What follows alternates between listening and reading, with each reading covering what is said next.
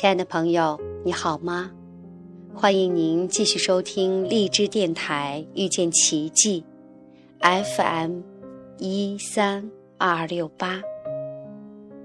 我们来分享一篇散文，名字叫做《对不起，宝贝》，我想我不够爱你。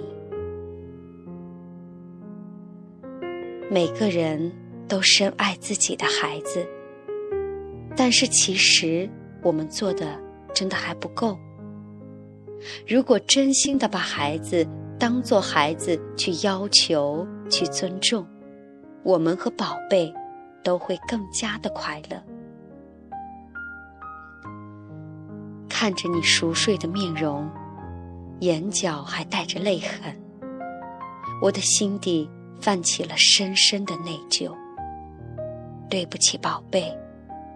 我想，我不够爱你，至少不如你爱我。我心情不好的时候，会对你发脾气，甚至会避开你。你心情不好的时候，我却阻止你对我发脾气，还会批评你。而你不但不讨厌我。还想方设法的讨好我。当我累了的时候，我就想一个人待着，不许你来打搅我。而当你累的时候，我却还希望你不吵不闹，自己入睡。而你即便不情愿，也照做了，只是闪动的睫毛在诉说你多么需要我的怀抱。我想，我不够爱你，至少不如你爱我。我总喜欢对你指手画脚，做不到就大声喊叫，还美其名曰批评教育。而你不但不敢对我指手画脚，还努力的憋回眼眶里的泪。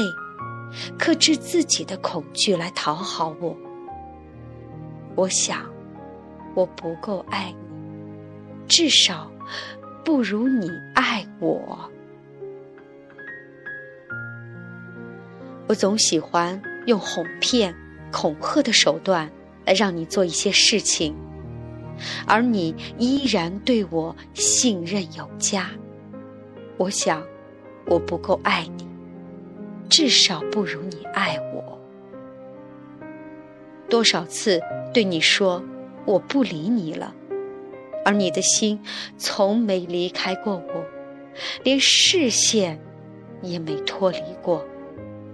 多少次我把你推开，而你依然抱着我的大腿。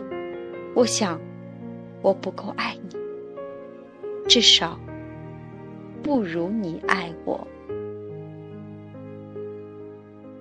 有的时候，我不想吃饭就不吃，或者想办法换口味；而你也有不想吃饭的时候，可是我让你必须吃，虽然你不情愿，还是一口接一口的咽下去了。我想，我不够爱你，至少不如你爱我。我总是很忙，不是忙家务，就是忙工作。空下来的时候，忍不住拿起手机，却忽略了应该抱一抱你，给你讲个故事。但是你不厌其烦，一遍又一遍来找我，甚至愿意跟我一起看自己看不懂的手机，只要。在我的怀里，你就满足了，宝贝，让我抱抱你。谢谢你那么爱我，我会向你学习，像你爱我那样的爱你。好，亲爱的朋友。感谢您的收听，我们再会。